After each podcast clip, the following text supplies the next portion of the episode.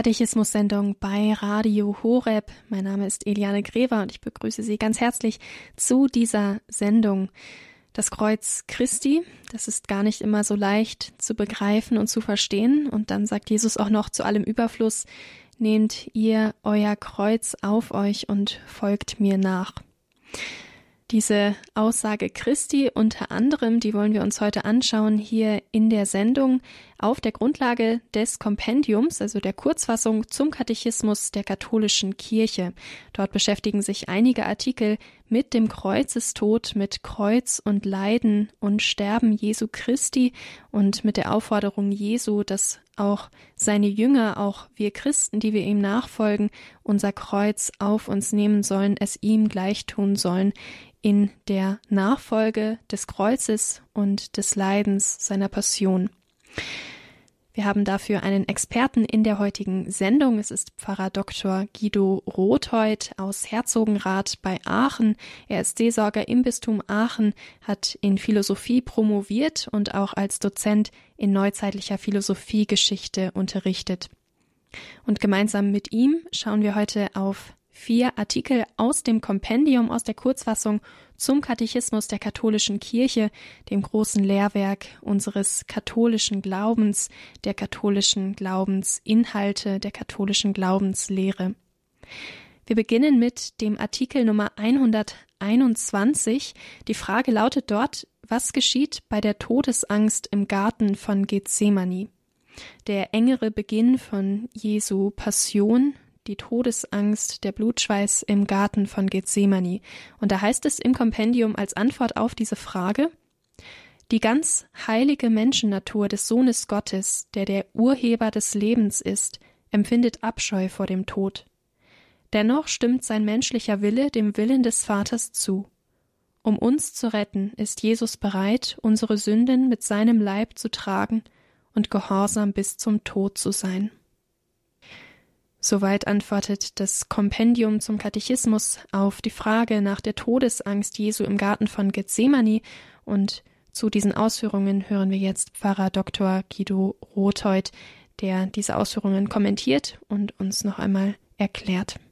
Liebe Hörerinnen und Hörer, die derzeit zu besprechenden Nummern des Kompendiums des Katechismus der katholischen Kirche drehen sich um die Frage, wie Christus die Lebenshingabe am Kreuz innerlich gesehen, gestaltet und empfunden hat. Die Geschehnisse um den Tod herum, die Wertigkeit dieses Todes, aber auch seine innere Gefühlslage spielen dabei eine Rolle. Und so fragt die Nummer 121 des Kompendiums, was geschieht eigentlich bei der Todesangst im Garten von Gethsemane? Eine wichtige Frage, die in den Kern noch einmal auch der Gottsohnschaft Jesu Christi reicht und in der wir wie in einem Brennglas göttliche und menschliche Natur verbunden sehen. Der Mensch, Jesus Christus, hat Angst vor dem Tod, wie wir alle. Der Katechismus nennt es eine Abscheu vor dem Tod, die wir empfinden. Natürlich möchten wir nicht, dass wir sterben. Wir möchten nicht, dass wir das abgeben, was wir als wichtig und gut empfinden. Wir möchten den Blick in diese Welt nicht missen und es fällt bei allem Glauben oft schwer, weil wir eben nicht die Vision über den Tod hinaus haben, das loszulassen, was wir haben, um in das Unbekannte zu gehen, was kommt. Diese Gefühlslage dürfen wir durchaus auch in Jesus Christus annehmen, als er den Vater bittet, den Kelch, wenn möglich, an ihm vorübergehen zu lassen. Der heilige Matthäus schreibt in seinem Evangelium Kapitel 26 von dieser Situation, die ganz menschlich nachvollziehbar ist. Der Herr schwitzt Blut und Wasser, er läuft hin und her, er betet. Er ist verärgert darüber, dass seine Gefolgschaft, die Jünger, einfach nur einschlafen und ihm keine Solidarität leisten in dieser schweren Stunde, in der er genau weiß, was kommen wird. Den Kelch des Blutes hat er ja schon am Vorabend im Abendmahlsaal erhoben und den Jüngern, die einigermaßen erstaunt über diese Tatsache waren, in mystischer Form gereicht. Und nun weiß er, dass der Kelch des realen, menschlichen Blutes auf ihn zukommen wird. Er weiß, dass der Vater in ihm, in Christus selbst, die Gabe an die Welt leisten wird. Er muss deswegen Gehorsam leisten bis zum Tod, um dieses Werk zu vollenden. Der Philipperbrief des heiligen Paulus sagt das eindeutig.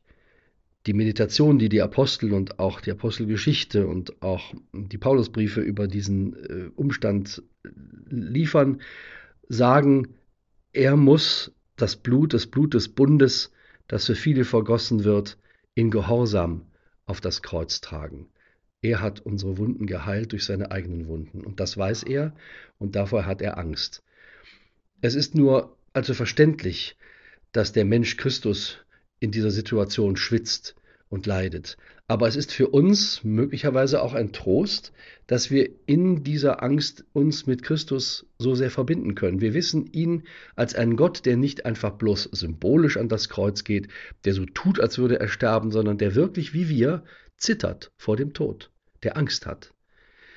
Der aber die Lösung uns darin zeigt, dass er selbst es aufbringt, dem Vater gehorsam zu sein. Nicht mein, sondern dein Wille geschehe. Das ist die entscheidende Haltung des Menschen Gott gegenüber, sich mit dem Willen des Vaters zu versöhnen. Mit dem menschlichen Willen stimmt Christus zu, dass der Wille des Vaters geschieht, und er nimmt so den Tod eben als einen bewussten Erlösungstod an, nicht als einen Zufall, nicht als einen Unfall, sondern als eine bewusste Lebenshingabe, die er aus der Kraft seiner göttlichen Natur der menschlichen Natur zumutet und damit unsere Sünden mit seinem Leib auf das Holz des Kreuzes trägt. Pfarrer Dr. Guido Rothold, Seelsorger im Bistum Aachen, hier in der Sendung Katechismus bei Radio Horeb. Wir schauen heute auf Leiden und Sterben Jesu Christi, auf einige Artikel im Kompendium zum Katechismus, die sich mit dieser Thematik beschäftigen. Und da fragt ein weiterer Artikel unter der Nummer 122 nach dem Opfer Christi am Kreuz. Was bewirkt das Opfer Christi am Kreuz? Und da lautet die Antwort im Kompendium Jesus hat sein Leben freiwillig als Sühnopfer hingegeben. Das heißt, er hat unsere Sünden durch den vollkommenen Gehorsam seiner Liebe bis zum Tod wieder gut gemacht. Diese Liebe des Sohnes Gottes bis zur Vollendung versöhnt die ganze Menschheit mit dem Vater. Das österliche Opfer Christi erlöst also die Menschen auf einmalige, vollkommene und endgültige Weise und erschließt ihnen die Gemeinschaft mit Gott. Soweit das Kompendium zum Katechismus der katholischen Kirche und hören wir dazu jetzt Pfarrer Dr. Guido Rothold. Liebe Hörerinnen und Hörer, die letzte Frage über die Todesangst Jesu Christi im Garten Gethsemane, die uns noch einmal die Verbindung zwischen göttlicher und menschlicher Natur in Jesus Christus offenbart hat und tatsächlich eine menschliche Angst vor dem Ende uns plastisch vor Augen geführt hat, wird nun in der Nummer 122 auf die Frage hin ausgedehnt, was bewirkt eigentlich das Opfer Christi am Kreuz? Warum stirbt er dort? Was hat das alles für eine Bedeutung? Nicht zuletzt ist ja das Opfer Christi am Kreuz und überhaupt das Kreuz als Zeichen für das Christentum für uns als Christen das zentrale Glaubensmerkmal. Wir glauben an einen Gott, der als Mensch am Kreuz stirbt. Etwas, das für einen Nichtchristen schlichtweg undenkbar und unglaubwürdig ist. Das Kompendium führt nun aus, dass Christus sein Leben freiwillig als Sühnopfer hingegeben hat. Die freiwillige Hingabe an den Vater ist das Entscheidende bei dem Geschehen auf Golgotha. Der Tod ist nicht eine sekundäre Verurteilung eines Verbrechers oder eines Aufrührers, der nun einfach die Segel streicht und unter das Geröll der Geschichte kommt, sondern der Gang an das Kreuz ist etwas Bewusstes. Es ist ein Opfer.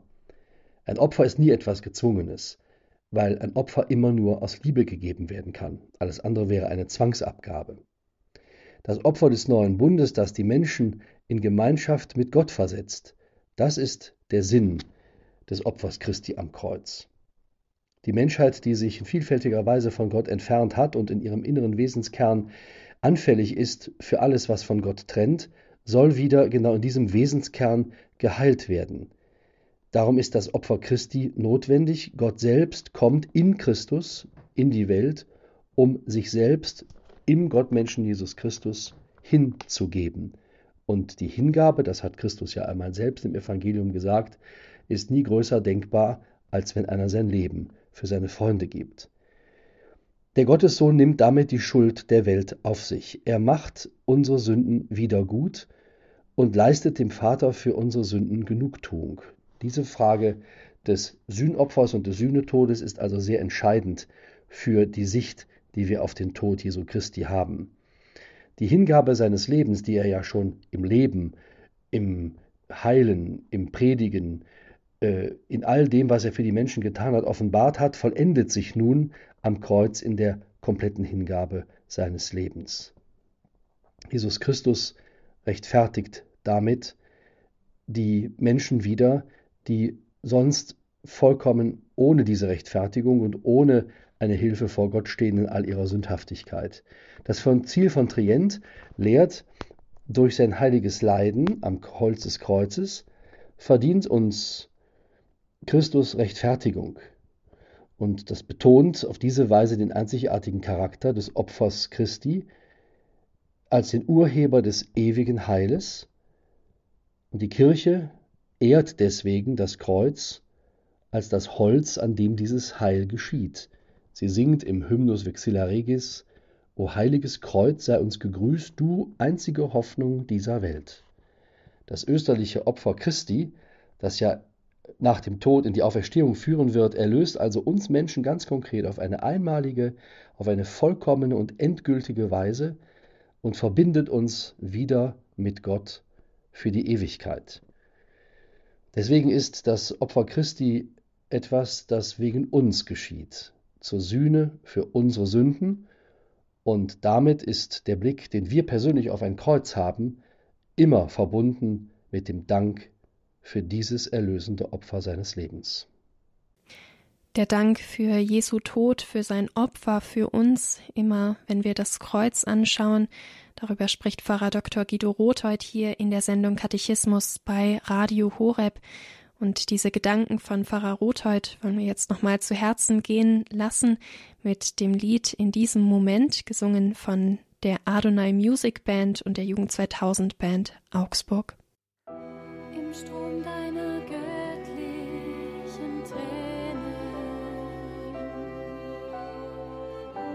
stay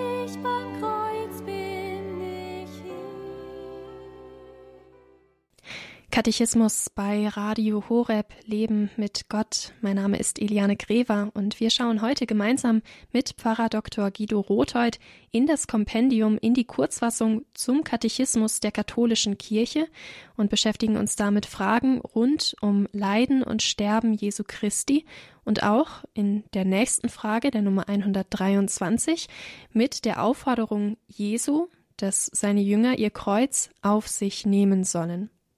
Das Kompendium sagt dazu in der Antwort, die es gibt, indem Jesus seine Jünger aufruft, ihr Kreuz auf sich zu nehmen und ihm nachzufolgen, will er diejenigen, denen sein Erlösungsopfer zuerst zugute kommt, mit diesem Opfer vereinigen.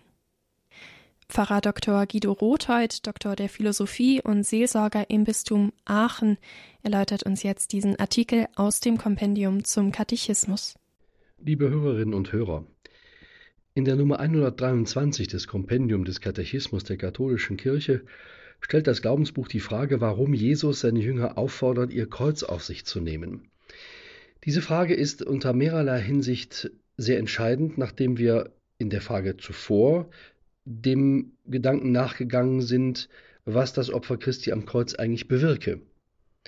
Wir hatten darauf hingewiesen, dass das Opfer Christi ein Sühnopfer ist, dass er also zur Wiedergutmachung für unsere Sünden leistet. Er lädt seine Schuld auf sich. Aber wie kann das sein? Der Gedanke war, dass Gott den Schuldbrief, den der Mensch erwirkt hat durch seine Sündhaftigkeit, zerreißen will, indem er selbst dem Menschen entgegenkommt, sich ihm hingibt und damit alle Schuld sühnt und vernichtet. Kein Heiliger, kein besonderer Mensch könnte das leisten, das kann nur Gott und deswegen kommt er selbst in die Welt als Gott Mensch, um am Ende dieses Opfer des Lebens zu leisten.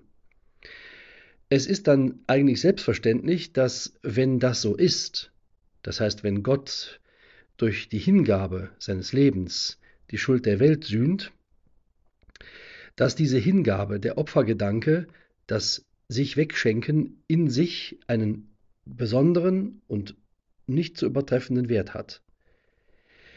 Das Opfer, wie bereits in der letzten Nummer angesprochen, ist immer etwas Freiwilliges. Niemand kann jemanden zu einem Opfer zwingen, genauso wenig wie jemanden zu, zur Liebe gezwungen werden kann.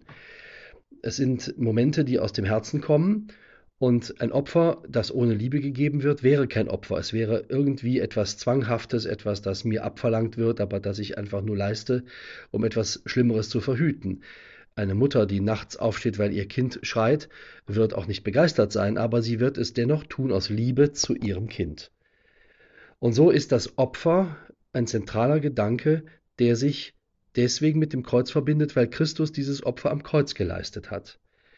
Die Aufforderung Jesu an uns, unser Kreuz zu tragen, bezieht sich also darauf, diese Hingabe, diesen Opfergedanken, dieses sich wegschenken, indem das Große geschieht, uns zu einem Wesenselement unseres Lebens werden zu lassen. So wie Christus am Kreuz die Menschheit mit sich versöhnt, sollen auch wir, wenn wir unser Kreuz tragen, in kleinen Dingen, die am Wegesrand stehen, das Gute, das Gottgefällige tun. Wir können seinen Spuren nicht folgen ohne das Kreuz. Wir werden das Kreuz nicht beiseite lassen können. Wenn er uns auffordert, uns Kreuz auf sich zu nehmen, dann ist dies eine Voraussetzung für die Nachfolge. Er sagt ja nicht, folgt mir nach, sondern er sagt, wer mir nachfolgen will, der nehme sein Kreuz auf sich und so folge er mir nach. Also die Lebenshingabe, die er für uns geschenkt hat und geleistet hat, die möchte er auch in uns verwirklicht sehen. Natürlich in den uns zur Verfügung stehenden Bereichen und mit den uns zur Verfügung stehenden Mitteln. Aber grundsätzlich gilt, im Weggeben im Schenken, im Opfern liegt der eigentliche Gewinn. Diese merkwürdige Paradoxie des Christentums ist das entscheidende Glaubensgeheimnis. Im Opfern wird das erworben, was Heil macht. Der Schatz, den der Mensch hat, wird erworben durch das Wegschenken seiner selbst.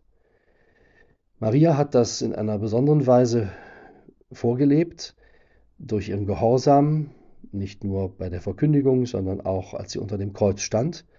Und darum ist das erlösende Leiden, in das Jesus Christus seine Mutter hineinnimmt, als Mater Dolorosa, als Schmerzensmutter, für sie ein auszeichnendes Prägemal, das sie uns zur besonderen Fürsprecherin macht, so wie wir beten, besonders in der Stunde unseres Todes. Die Kreuzesnachfolge Jesu Christi, eine Frage, die im Kompendium unter der Nummer 123 behandelt wird. Dazu hören wir hier Pfarrer Dr. Guido Rothold in der Sendung Katechismus bei Radio Horeb. Wir hören jetzt etwas Musik und schauen danach auf eine weitere Frage im Kompendium. Da geht es um den Leib Christi, den Leichnam Jesu Christi nach seinem Kreuzestod. Musik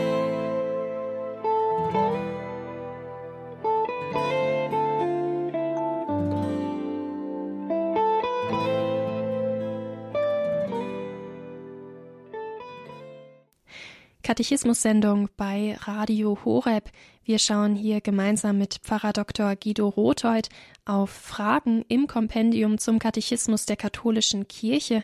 Und eine weitere Frage lautet dort unter der Nummer 124. In welchem Zustand war der Leib Christi, als er im Grabe lag? Das Kompendium antwortet auf diese Frage. Christus hat einen echten Tod erlitten und ist wirklich begraben worden. Doch die göttliche Kraft hat seinen Leib vor der Verwesung bewahrt. Wir hören jetzt Pfarrer Dr. Guido Rothold mit Erläuterungen zu dieser Frage nach dem Zustand des Leibes Christi nach seinem Kreuzestod. Liebe Hörerinnen und Hörer, nachdem die letzten Fragen des Kompendiums des Katechismus der katholischen Kirche sich um den Kontext der Lebenshingabe des Herrn, seines Opfers am Kreuz bemüht haben und in sehr theologischer Art und Weise darüber reflektiert haben, stellt die Nummer 124 nun eine sehr konkrete Frage, nämlich nach dem Zustand des Leibes Christi, als er im Grab lag. Diese Frage könnte um ein Haar für banal gehalten werden, aber sie stößt doch mitten hinein in den Kontext der Klärung des Verhältnisses zwischen Tod und Auferstehung Jesu Christi und der, den Folgen, den, die das alles für uns hat. Der Katechismus betont zunächst einmal zum wiederholten Male, dass der Tod des Herrn real ist, dass er wirklich begraben wurde, dass er wirklich gestorben ist, dass man ihn in ein Grab gelegt hat. Damit bekundet der Katechismus auch den Zustand der Trennung zwischen seiner Seele und seinem Leib, was seine menschliche Natur betrifft. Dieser Todeszustand Jesu Christi, sein Begrabensein, sein Hinabstieg in das Reich des Todes ist also so real zu denken wie möglich. Dennoch ist Jesus Christus Gott und Mensch und die Trennung zwischen Leib und Seele betrifft nicht seine göttliche Natur. Der Auferstehungsleib, den er später dann wieder annehmen wird, ist von seiner göttlichen Person, also auch im Tode, nicht wirklich getrennt gewesen, was bedeutet, dass der Leib, der im Grab liegt, nicht verwest ist. Der heilige Petrus sagt in seiner Pfingstpredigt, das ist in der Apostelgeschichte dokumentiert, dass, wie David bereits prophezeit, der Leib des Herrn in sicherer Hoffnung ruht und dass Gott ihn nicht der Unterwelt preisgibt und dass er Christus die Verwesung nicht schauen lasse. So hat am dritten Tag der Auferstandene also wieder eine Vereinigung erfahren zwischen Leib und Seele und damit ist die menschliche und göttliche äh, Naturenfolge auch in der Auferstehung nicht aufgehoben. Das zeigt sich unter anderem daran, dass der Leib des Auferstandenen ja in der Lage ist, sich berühren zu lassen. Er ist ja kein Hologramm. Man kann mit ihm essen und trinken. Und Petrus betont auch später in seinen äh, apostolischen Predigten, dass wir, sagt er, diejenigen sind, die mit ihm nach seiner Auferstehung gegessen und getrunken haben. Also ist das, was im Grab lag, der Leib des äh, gestorbenen und am Kreuz gemarterten Christus, der Leib seines gottmenschlichen Lebens und schaut die Verwesung nicht und wird am dritten Tage wieder vereint mit seiner menschlichen Natur, auch die natürlich bleibt, auch nach der Auferstehung. Das ist für uns eine vielleicht etwas kompliziert nachzuvollziehende Gedankenfolge, aber letztlich ist sie stringent, denn dass Christus, der Gott und Mensch ist, diesen Leib nicht einfach abstreift wie eine Hülle, dass das, was er in dieser Welt getragen hat und was auch gemartert wurde, nicht einfach bloß äh, verfällt und dann anschließend in einer neuen Form dargestellt wird, ist eigentlich schlüssig. Wir können davon ausgehen, dass auch wir selbst, die wir, äh, wie der Römerbrief des heiligen Paulus sagt, in der Taufe mit Christus begraben werden, am Ende auch mit ihm neu leben werden. Wir gehen selbst mit ihm in diese äh, Vernichtung und werden dann neu auferweckt zu einem ewigen neuen Leben. Das gibt der ganzen Leiblichkeit unserer Existenz eine ganz entscheidende Dimension und offenbart uns, dass wir eine Hoffnung haben dürfen auf eine Auferstehung mit Leib und Seele und am Ende der Tage mit einem Leib, also einer Form im Reich Gottes sein dürfen und nicht nur als formlose Existenz, so wie Christus auch erkennbar war als Auferstandener, der das Grab besiegt hat. Das sagt Pfarrer Dr. Guido Rotheut. Pfarrer Dr. Guido Rotheut ist Doktor der Philosophie, hat als Dozent im Bereich neuzeitliche Philosophiegeschichte unterrichtet und ist Seelsorger in Herzogenrath bei Aachen. Ein ganz herzlicher Dank an Pfarrer Dr. Guido Rotheut für die Erklärungen, die Ausführungen, das Übersetzen in unser praktisches alltägliches Leben von einigen Artikeln aus dem Kompendium zum Katechismus, heute zum Thema Leiden und Sterben Jesu Christi und auch die persönliche Nachfolge eines Christen in der Kreuzesnachfolge Christi.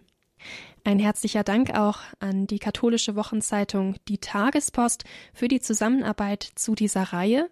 Was wir glauben, der Katechismus erklärt, eine Reihe zum Kompendium, zur Kurzfassung des Katechismus der katholischen Kirche. Wir gehen in dieser Reihe nach und nach die Artikel im Kompendium durch, beschäftigen uns so also nach und nach mit der gesamten Lehre unseres katholischen Glaubens. Und damit geht es auch in der nächsten Woche weiter hier im Katechismus bei Radio Horeb. Wir schauen dann auf die Auferstehung Jesu Christi. Das tun wir gemeinsam mit Professor Dr. Andreas Wolbold. Er ist Inhaber des Lehrstuhls für Pastoraltheologie an der Ludwig-Maximilians-Universität in München. Die heutige Sendung und auch vorherige Sendungen in dieser Reihe können Sie gerne noch einmal nachhören in unserer Radio Horeb App oder auf unserer Homepage horeb.org. Mein Name ist Eliane Grever und ich wünsche Ihnen viel Freude mit unserem weiteren Programm. Gottes Segen und ich verabschiede mich von Ihnen hier aus der Sendung Katechismus bei Radio Horeb Leben mit Gott.